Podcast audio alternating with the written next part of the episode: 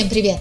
Это подкаст «Мои 90-е» с Мариной Гурьей. Сегодня у нас в гостях Игорь Гамерзян, который начинал в 80-е как инженер-разработчик программного обеспечения.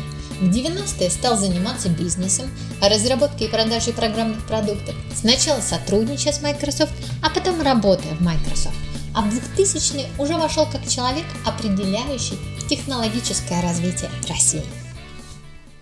Конец 80-х. Где вы, чем вы занимаетесь и с каким настроением живете?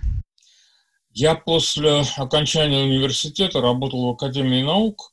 Сначала довольно долго, практически все 80 ну нет, не все, до 88 -го года в Институте теоретической астрономии, а, но занимался программированием. Вообще по образованию профессии программист, практик, уже тогда начавший заниматься а, разработкой для сначала мейнфреймов, а потом с середины 80-х для э, появившихся тогда персональных компьютеров. И в конце 80-х, вот в 88-89 году перешел э, в институт, Ленинградский институт информатики и автоматизации, где занимались разработкой тогда советского суперкомпьютера в виде спецпроцессора для ЕСовских ЭВМ. И я в нем э, участвовал, работая на, над операцион, операционной системой вот этого массивно-параллельного компьютера.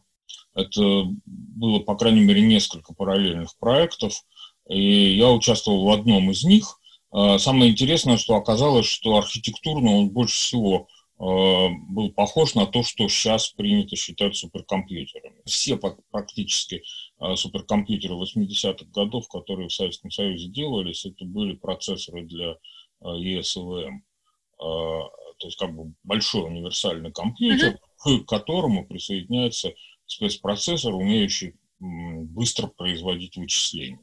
И вот то, что мы делали, базировалась на идеях э, достаточно давних э, машин с динамической архитектурой, а по сути это было множество э, процессоров, соединенных через коммутацию пакетов, а не каналов, как было в принятых в то время транспьютерных архитектурах. И так, как это, собственно, происходит во всех современных суперкомпьютерах. А, масштабы были, конечно, совсем не те. Эта речь шла не о миллионах и не о десятках тысяч а, ядер. У нас было, а, насколько я помню, 27 процессорных модулей, каждый из которых содержал три процессора вычислительных, один коммуникационный. То есть это по нынешним масштабам совсем небольшая машина была. Но она, в общем, работала. В принципе, если бы это было доведено до э, серии, она не дошла до серии, потому что просто прекратилось финансирование в 90 90-91 году, и этот проект забросили фактически. Но, по сути, да, была вполне конкурентоспособна, по крайней мере, архитектурно. Э, многие последующие разработки, в том числе в Советском Союзе, базировались на близких э, идеях, и там, скажем, проект э, «Скиф», э, который уже в 2000-е годы велся, он тоже архитектурно был очень на это похож.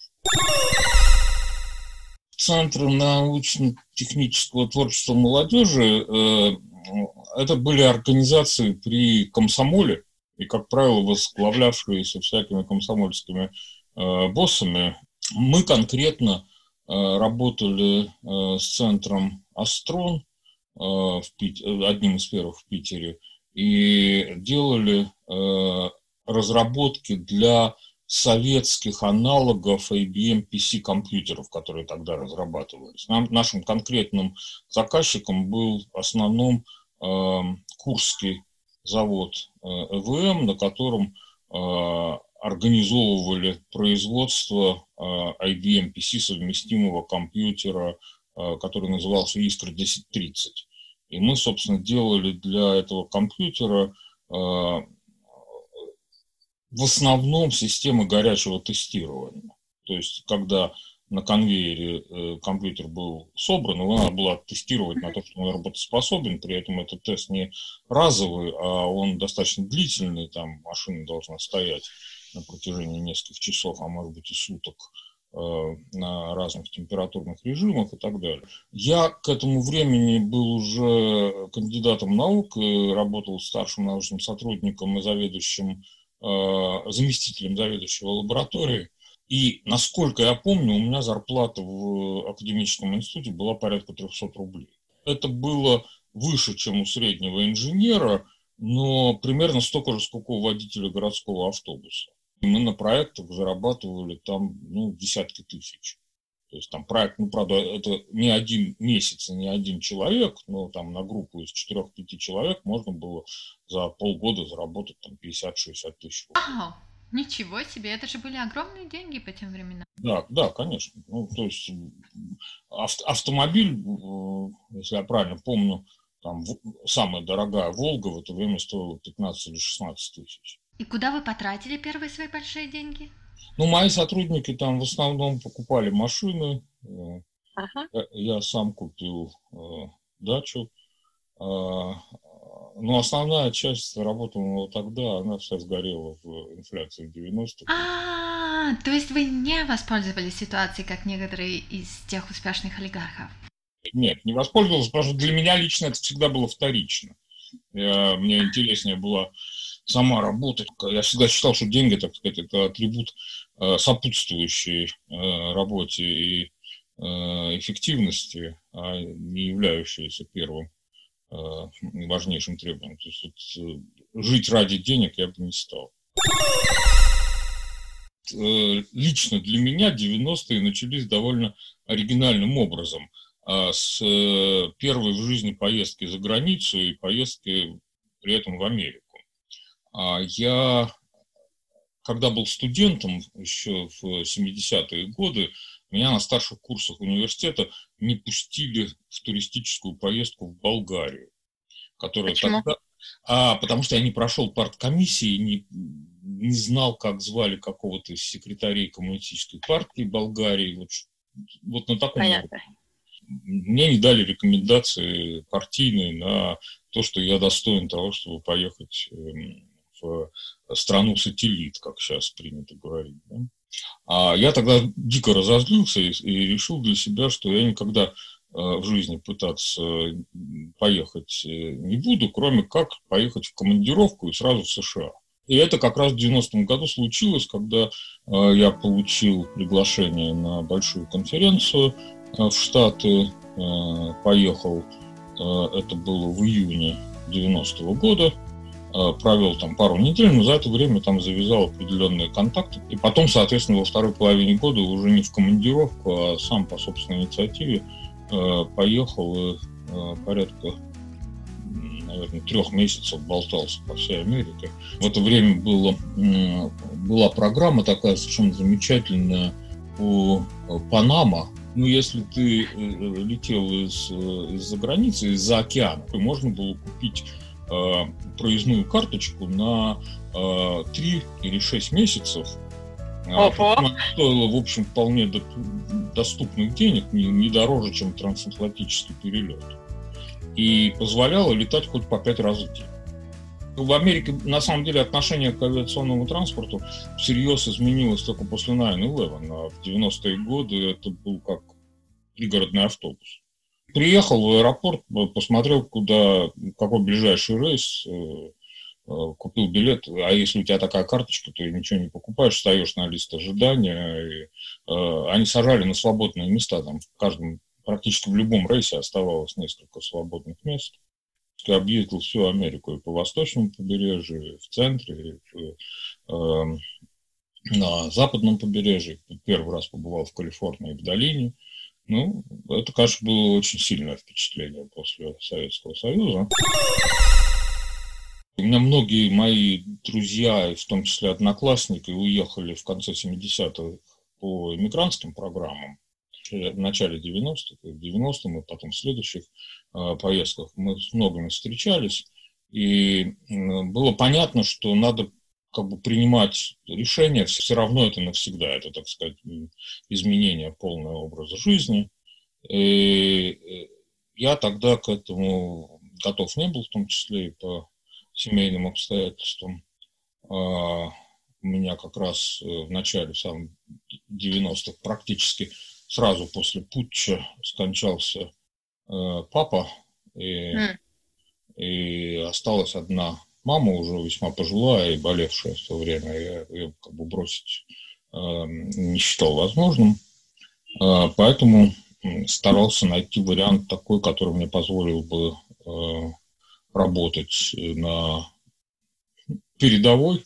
И я в начале 90-х искал вариант, ну, так сказать, оказаться в этом мировом процессе, но при этом оставшись в России. Я тогда жил в Санкт-Петербурге. В 91 году, летом, еще до папиной смерти, э, организовал, э, опять-таки, одну из первых программистских компаний. Э, и мы довольно быстро стали партнером Microsoft. А, а где-то начиная с года с 93-го наша компания питерская стала партнером Microsoft по программам на российском рынке, но самое главное, мы ухитрились э, получить там очень кривым образом через левые руки э, заказ э, на локализацию Microsoft Excel. Весь, собственно, с середины 93 по осень 94 года мы занимались русским Excel. Параллельно с этим вот команда в диалоге делала русский Microsoft Word. Вот. Мы, осенью 90 в августе, по-моему, или в сентябре 94 -го года э, выпустили первый э, русский офис. И, собственно, вот на самом деле это очень интересный э, момент, потому что я думаю, что никто себе не отдавал отчета, но фактически вот в первом русском офисе и практически сразу за ним вышедшей русской версии Windows э, for Groups, Windows 3.11 для рабочих групп, э, практически была заложена вся современная русская компьютерная терминология. Почему Microsoft? В какой-то мере истечение обстоятельств, но с другой стороны меня как раз э, то, что Microsoft делал в эти годы, чрезвычайно интересовало, потому что я начал работать еще с Windows 2.0 в советское время, когда она только-только ага. появилась. А, потом, как раз когда я ездил в 90-м году в Штаты, мне кто-то подарил э, коробку только что вышедший Windows 3.0. И, соответственно, мы начинали разработки уже под э, Windows э, в самом начале 90-х. И был некоторый опыт понимания технологий, а самое главное, что Microsoft открывал э, возможности, которые до этого были только на э, мощных мини-компьютерах под Unix, открывал для совсем другого класса компьютеров. В общем, эта стратегия оказалась успешной, успешной, скажем так. Да? Uh-huh. И мне лично было уже тогда понятно, что перспектива именно за этим, а не за а, дорогими рабочими станциями, мини-компьютерами.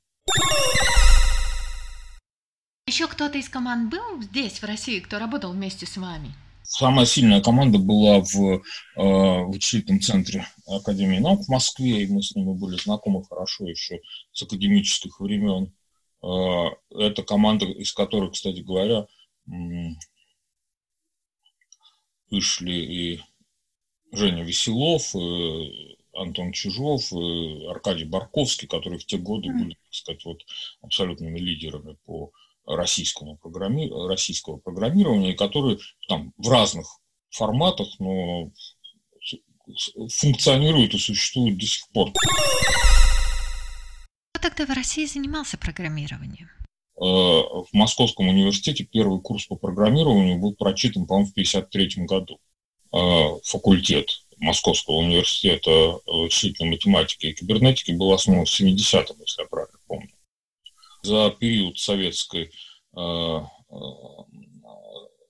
по специальностям, позволявшим работать программистами, было подготовлено порядка миллиона человек. То есть это была далеко не самая массовая профессия, но она была одной из таких вполне общепринятых инженерных. Большая часть программистов, работавших в промышленности э, в советское время, они на новый технологический задел не перешли. И э, в реальности, вот, э, наверное, все известные сегодня российские программистские компании, они формировались скорее из тех, кто был в 80-е годы школьниками, как раз когда начали в школах учить информатику в середине 80-х годов. В школах начали в середине 80-х информатику преподавать? Конечно. Была такая советская программа э, под лозунгом программирования вторая грамотность. И в, э, как раз в 80-е детям в старших классах преподавали информатику, причем преподавали ее именно как программирование с 84 по 90 год э, довольно много школьников получили весьма качественные программистские компетенции, а, но вот этот задел второй половины 80-х годов дал на самом деле кадровые, кадровую базу для всех тех компаний, которые в конце 90-х, в начале нулевых там стали бурно развиваться. А, мы начинали это как программистская компания и предполагали работать, разработку на заказ вести, но потом оказалось, что а, и делалось это в тот момент, когда еще были вот эти вот заказчики, с которыми мы привыкли работать в кооперативах. Они очень быстро отвалились, просто потому что в государственных э, организациях, на заводах как бы, свободные средства исчезли, а основной рост компании пошел на перепродажах программного обеспечения. Мы начинали с Lotus, потом мы довольно быстро стали партнерами 1С, и потом мы стали вот э, реально, по-моему, вторым, что ли, в России э, Microsoft Solution Provider получили соответствующую сертификацию и право на э, внедрение решений Microsoft корпоративных одним из э, основных клиентов вот в начале, скажем так, по второй половине первой половины 90-х, там, в 93-94 году, э, у нас это был Инкомбанк. В то время это был один из наиболее быстро развивающихся банков. Microsoft рассматривал Россию как один из основных рынков? Нет, ну, конечно, конечно же, не основной. Знаете, это уже, э, может быть, я немножко вперед забегаю, но я очень хорошо помню, что где-то году в 96-97 э, по нашим, э, уже, я в это время уже работал в Microsoft, был сотрудником, uh-huh. и по нашим глобальным сравнению оборотов вся Российская Федерация, а если точнее даже не Российская Федерация, а весь СНГ по объему продаж для Microsoft был между Израилем и Финляндией. Но при этом в корпорации были достаточно дальновидные люди, которые понимали, что здесь будет рынок развиваться, и в это э, инвестировали. Но вообще офис Microsoft в России был в середине 90-х маленьким совсем. Человек 20, наверное, 25. Фокус у этого офиса был на чем? На продажах. Э, при, при этом сначала вообще на самом деле был основной, наверное, фокус на АЕМе, на поставке операционных систем для э, сборщиков, для производителей. Ну, вы перешли в Microsoft. Я ведь Microsoft перешел не в России, а я несколько раз интервьюировался в разных офисах э, Microsoft и по тем или иным причинам не проходил, а потом оказалось так, что меня пригласили в имев, на самом деле, подразделение, работавшее на Мидлисте. И там э, самый сильный, наверное, офис э, Microsoft в это время был э, в Южной Африке. Южная Африка была весьма технологически продвинутой страной в начале 90-х. Когда в 95-м, по-моему, пришел к власти э, Нельсон Мандела и кончился апартеид, там, в общем, весь технологический бизнес грохнулся. И оттуда довольно много, многие люди поехали работать на Ближний Восток. Туда меня взяли как консультанта, специалиста по сетевым технологиям Microsoft. Я к этому времени уже научился э, делать сети. Э, потом через какое-то время получил сертификацию инженера Microsoft, и меня взяли в консалтинг в Дубае. Но в реальности я работал по всему Галфу, Кувейте, Сауде, как ни странно, в Израиле, в Египте, на Кипре, в Турции, то есть по всему этому региону. И это было 95-й, э, первая половина 96 -го года. А потом э, Microsoft принял решение в развитии своего офиса в Москве открыть э, подразделение по консалтингу. Они сделали search по внутренним ресурсам Microsoft. В поисках русских. В поисках русских. И оказалось, что я один из очень немногих, я не единственный был, но я был одним из, наверное, двух-трех человек э, с русским языком и опытом работы в Microsoft Consult. И меня позвали в Москву. С лета 96 -го года я работал в Microsoft московском. Когда я пришел, было, вот, как я сказал, человек 20-25 в офисе. Когда я уходил в 2007 году, уже Microsoft офис был под тысячу человек первым самым клиентом был э, Сбер, да, представьте, Сбер уже тогда внедрял э, решения на платформе майкрософтовских систем, э, при этом, конечно, там бардак был редкостный, э, в это время у Сбербанка было порядка 100 разных операционных дней по всей стране. И а, но при этом они вот делали консолидированную систему на SQL сервере, которая позволяла собирать данные из всех подразделений Сбербанка по всей стране. Это 96 год. И нефтянка, в первую очередь, Лукойл и ЮКОС.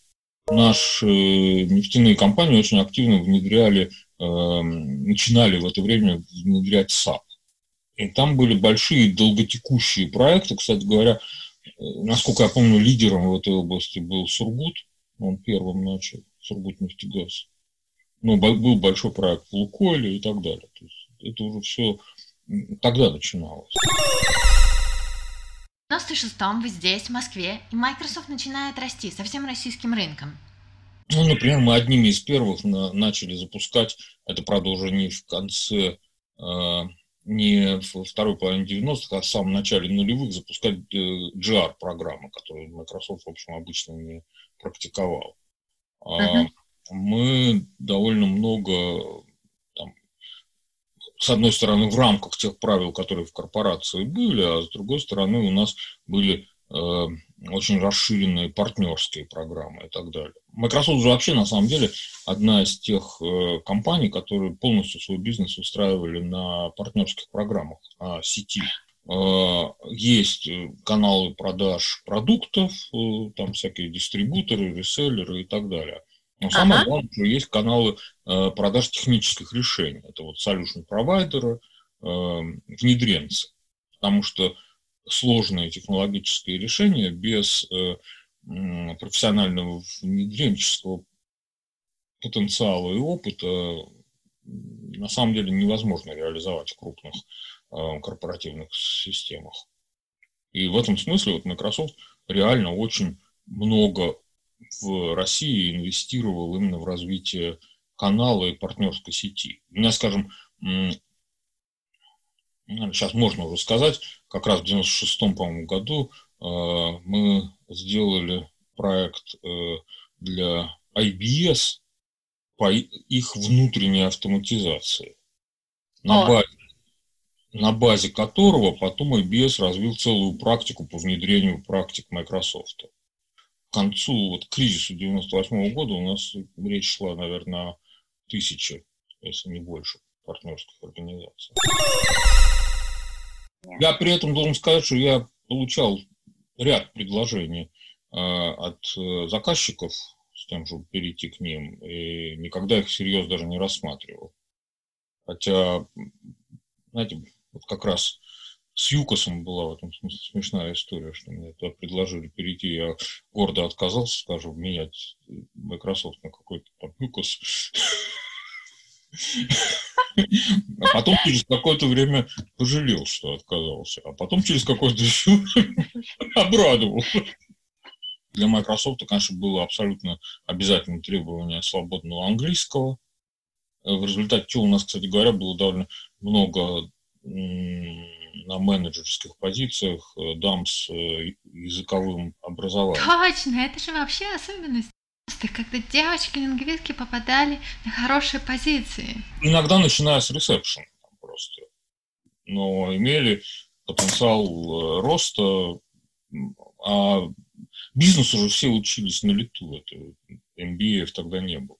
По-настоящему рост у Microsoft произошел в, вот после кризиса 90 2008 года, когда пошла вверх экономика. Но самое главное, что Microsoft оказался одной из немногих э, компаний, э, принявшей э, осознанное стратегическое решение, что в этом кризисе для нас основной задачей являлось сохранение канала вот этой партнерской сети. Большинство multinationals э, стало резать бюджеты, резать, э, сокращать персонал – полностью бросила партнеров и так далее. А Microsoft устроил целую программу вот поддержки а, партнерских компаний. И благодаря этому, когда начался выход из кризиса, то... Microsoft единственный был готов был единственный готов к этому именно в силу того, что сохранились все каналы продаж, поставок, партнеры, квалифицированные люди. А там э, реально инвестировали вплоть до того, что Microsoft оплачивал программы образовательные для сотрудников компаний, партнеров и так далее. Было осознанное решение руководства европейского э, Microsoft. Я вспомню это совещание, когда приехал как раз э, основатель Microsoft в России, Боб Клав. Ему все подробно рассказали. Это было, наверное, в конце августа или в первых числах сентября 1998 года. Э, и он подтвердил, что we are committed. И хотя там спад продаж был совершенно безумный, но зато после выхода из кризиса там я думаю, что в конце, во второй половине 99-го, в, нулеву, в 2000 там поперло просто совершенно феерически. Были сложности, несомненно, были вот кризис, а, кризис, который лично для меня там многие надежды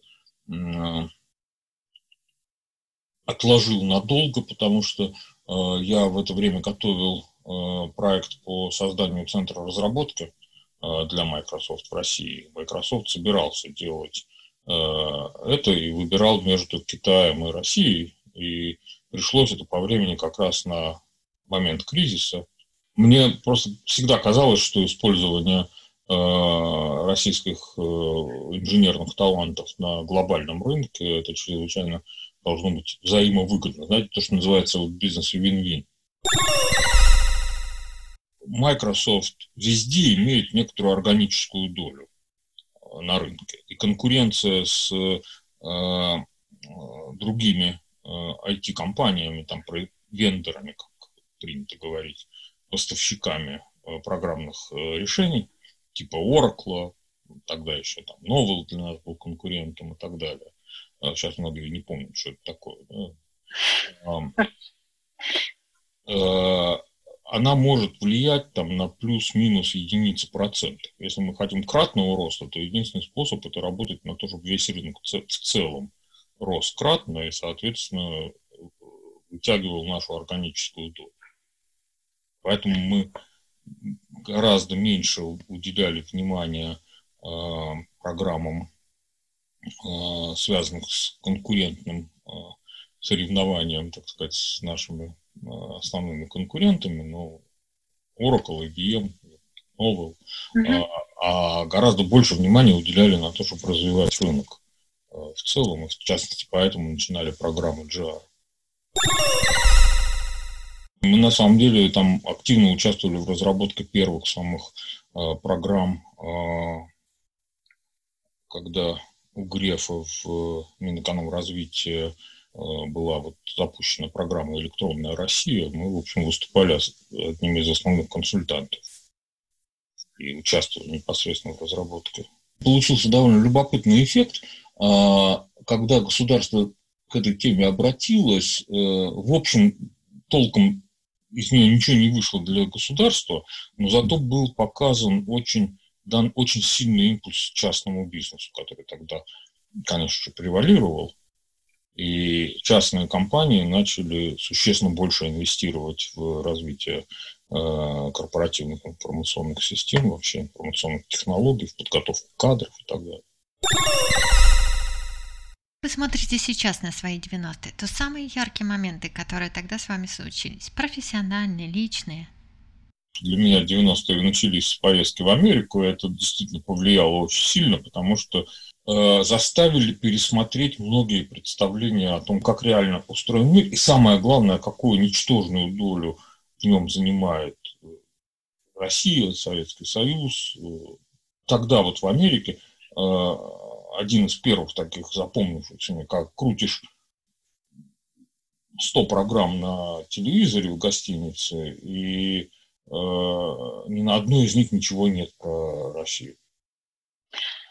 Тогда еще про Советский Союз. Про Советский Союз, да, да, да. При том, что на советском телевидении про Америку был дудонили непрерывно. Ну, это как бы вот один такой маркерный момент. Э, другой э, – это уже в середине 90-х годов, вот как раз связанный с попаданием в Microsoft и э, глубоким погружением в бизнес-культуру. Несмотря на то, что у меня была своя компания, да, я был все-таки технарем. И у меня опыта э, бизнеса не было от слова совсем. Э, и как бы учиться приходилось на лету когда, причем в самых таких смешных, не, неожиданных э, э, вещах, типа, когда э, вдруг там руководство требует, что нужно пойти на какое-нибудь маркетинговое мероприятие и сделать там доклад про технологию Microsoft. И неожиданно вдруг понимаешь, а зачем это, собственно, эти маркетинговые мероприятия про, проводятся, э, какой должен быть результат, как call for action и так далее. Ну, а третий, на самом деле, очень э, ключевой момент, это, конечно, был кризис 98-го, когда вдруг показалось, что все полетело в тартарары, и все, что мы там строили на протяжении почти, ну, реально 10 лет, и, и вроде построили что-то такое, хотя бы как макетно напоминающее реальную жизнь, вдруг все, все полетело, посыпалось, и у меня совершенно не было уверенности, что мы, те же самые люди, которые в этом участвовали с конца 80-х, смогут переступить через это и продолжить э, после кризиса. У меня вот честно было тогда ощущение, что это как раз момент, когда придет новая волна. Она пришла, но совершенно не в том масштабе, в котором я ожидал. Она пошла в другие сектора. Это пошла в ритейл. Э, я вообще-то как раз интернет-технологиями начал заниматься даже еще до того, как Microsoft пришел. У меня первый веб-сервер, который я сделал на майкрософтовской платформе, там для этого инструментарий был уже во времена появления первой Windows NT. И, э, соответственно, в году в 93-м, 94-м мы уже веб-серверы делали, пробовали, а с 95-го wow. я был в интернете. У меня вообще, кстати говоря, я думаю, один из старейших был адресов электронной почты во всей стране, потому что у меня первая электронная почта появилась в сентябре 90-го. И сразу после того, как э, Россия подключилась через университет Хельсинки к интернету. Э, ну, я, я помню первый анекдот.ру. Первые выпуски анекдот.ру 95-го года. Серьезно?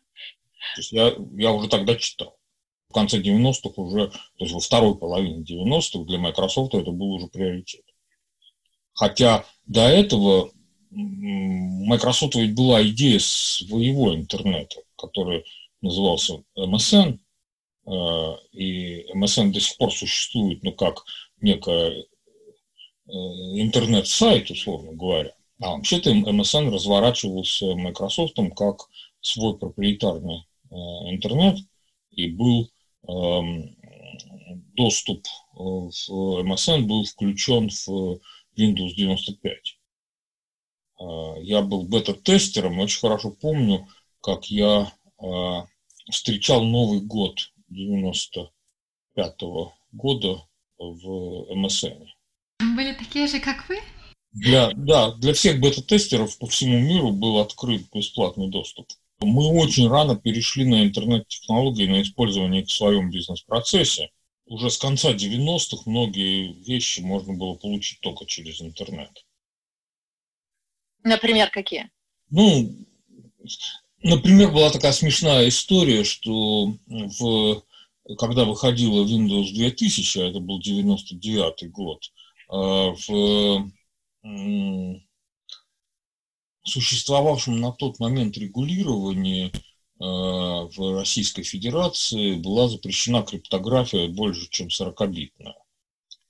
Поэтому русская версия Windows 2000 вышла с 40-битным шифрованием, но при этом в интернете на сайте Microsoft лежал модуль апдейта до 128. Серьезно?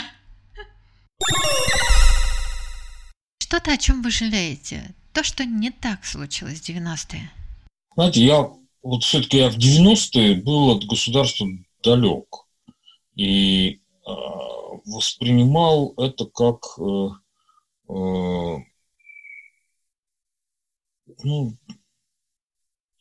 некую неизбежность, ну, так сказать, которая лучше бы бизнесу не мешала, а э, все равно существовать, существовать существует, но по большому счету, вот при, пока государство было слабым, технологический бизнес, по крайней мере, развивался эффективно.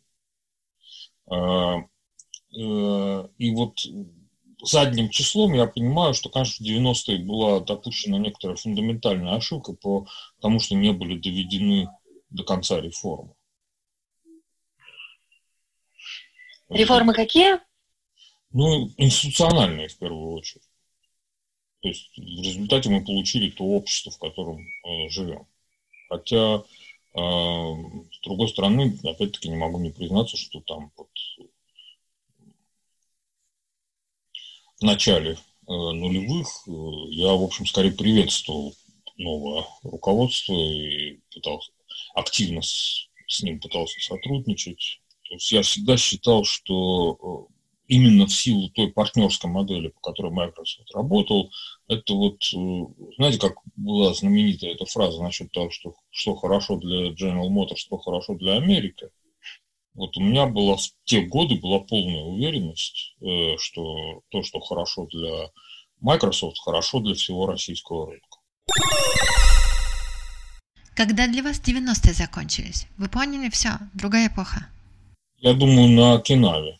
Окинавская хартия глобального информационного общества. В тот момент был вот некоторый очень существенный поворот в политике.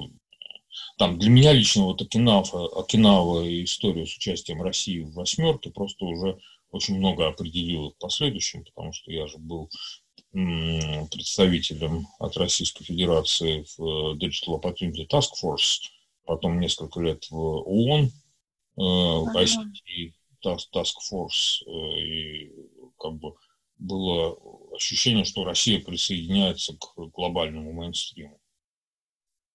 Это было приятно? Да, это было интересно. И вообще, на самом деле, я должен сказать, что вот международный опыт, который я в начале нулевых получил на протяжении нескольких лет, меня заставил гораздо лучше думать о родной стране. Почему? Потому, потому что на фоне большинства стран она выглядит очень хорошо.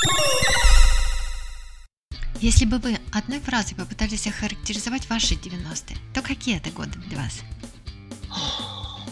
Наверное, они были в моей жизни наиболее интересными и активными. Знаете, ведь э, мнение 90-х, оно там сильно у многих людей расходится. Для меня, конечно, в первую очередь было время возможностей новых. Спасибо Игорю Бенвиль за рассказ. Excel и все, что было сделано вами для развития технологического бизнеса в России.